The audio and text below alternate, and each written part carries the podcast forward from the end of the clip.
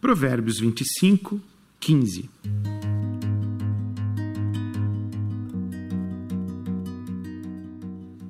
A paciência pode convencer o príncipe, e palavras suaves podem quebrar ossos. A melhor coisa a fazer quando alguém explode contra você é ficar em silêncio. As pessoas tomadas pela cólera ficam momentaneamente cegas e surdas. As pessoas possuídas pela ira não são capazes de ouvir nem enxergar nada, mesmo as coisas mais óbvias que lhes são ditas ou as evidências mais claras que estão à sua frente.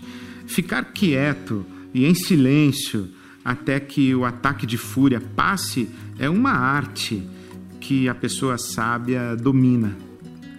Depois do ataque de fúria, quando as paixões voltam ao equilíbrio, chega a hora de falar a respeito dos ataques e de reagir aos danos sofridos. Nessa hora, a tendência de quem está no prejuízo, ou foi agredido ou ofendido, é buscar a revanche, iniciar o processo de restituição ou mesmo partir para a vingança uh, e a retaliação.